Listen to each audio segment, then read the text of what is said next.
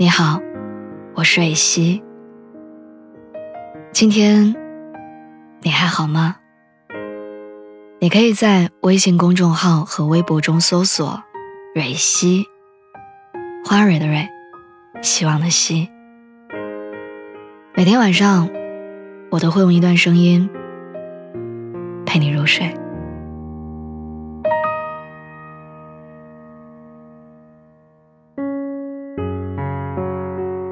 最近很忙，就利用出差回来的时间，在飞机上开始刷最近大火的剧《延禧攻略》。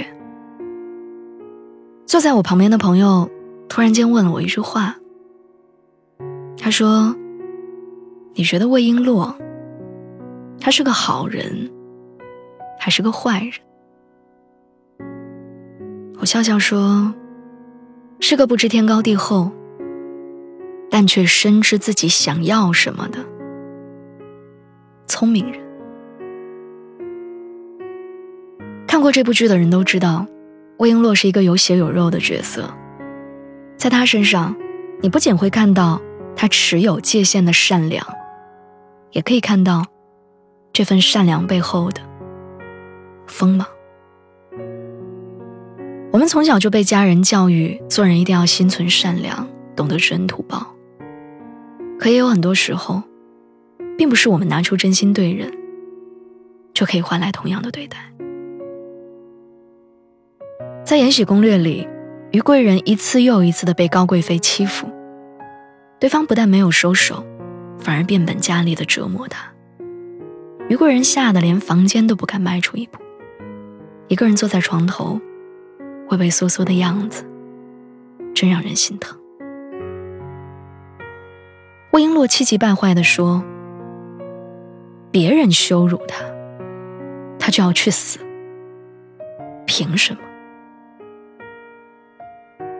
因为不甘心看到于贵人胆小如鼠的样子，魏璎珞二话不说，拿起了一把剪刀，扔到于贵人的床前，告诉他说：“你要试着鼓起勇气，去面对这些，并且给他两个选择：要么自尽。”死了，一了百了，再也不用遇到他们。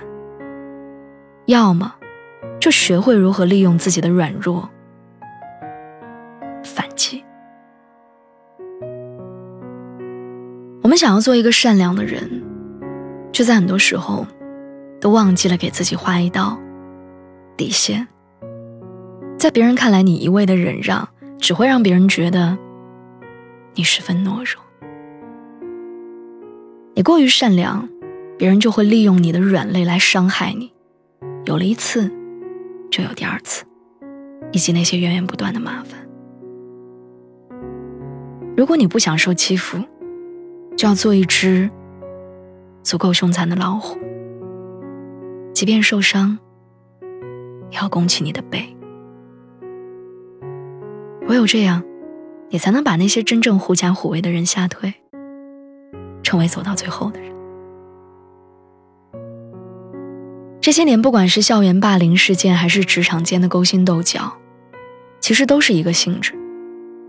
我们应该学会对别人说不，并在必要关头做出反击，而不是不知所措的躲避和可笑至极的成全。我也曾经觉得，一个人戴着社会面具。不把喜怒哀乐表现在脸上，就是最好的生存法则。可是我在魏璎珞身上看到了，这个人来到这个世界是在有目标的前进着，以及那种有勇有为的洒脱。他摘下自己的社交面具，一副天不怕地不怕的样子。他时刻保持理智和清醒，他比任何人都清楚的知道。自己要什么？皇后因为经受不住丧子之痛的打击，跳阁楼去世。虽说此处有改写历史，但也恰到好处的将深宫内的斗争展现的淋漓尽致。在皇后下葬的那天，魏璎珞不惜公然顶撞皇上，也要为皇后。争取一份洒脱和自由。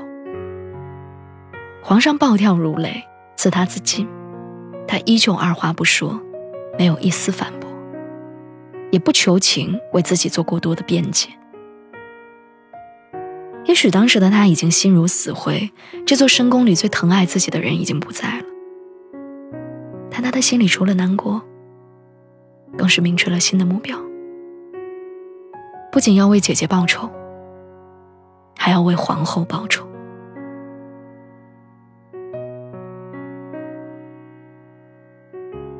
就在最近，这部剧的片名终于拉开了帷幕。魏璎珞成了贵人，住进了延禧宫，还一路高升。观众比谁都清楚，她所做的一切，是因为想要给自己找一个靠山，借此查清皇后去世的真相。看到很多为了争宠而失了本性的嫔妃。也让我联想到了如今社会中的问题。我感慨着，这世上有坏人，所以你就不做好人了吗？这个问题我在魏璎珞身上找到了答案。对，不管是在紫禁城里，还是在深藏不露的社会，每一个费尽心思去争的你死我活的人，都会经历一些明枪暗箭。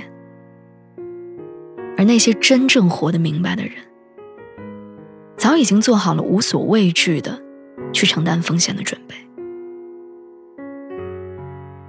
所以，无论你身处何地，你都要给自己的善良画出一道防范的底线，来保护自己。也不要忘了你想要的是什么。有了目标，就会让你的意志变得坚定，在遇到重重困难的时候。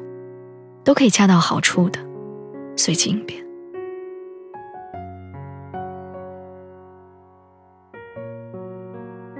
前几天早上，我在微博里写了这样一段话。我说：“曾经以为善良是做人最基本的品质，慢慢才知道，其实这个世界上……”并没有那么多真的内心善良的人。那些把善良看作选择朋友、选择爱人是最重要条件的人，大概都听多了，也见惯了人心的险恶和不堪，才知道善良这件事儿有多难得。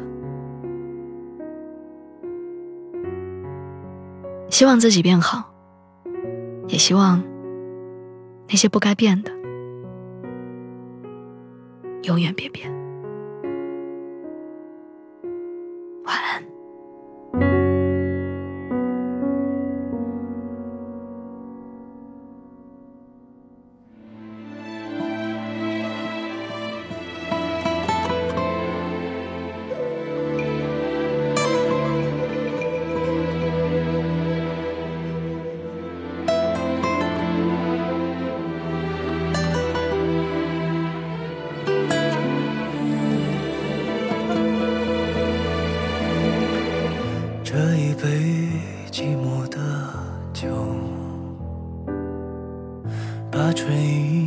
交上了痛，恍惚间那些温柔，再一次和我相拥，模糊了堆积的愁，看岁月流了又走。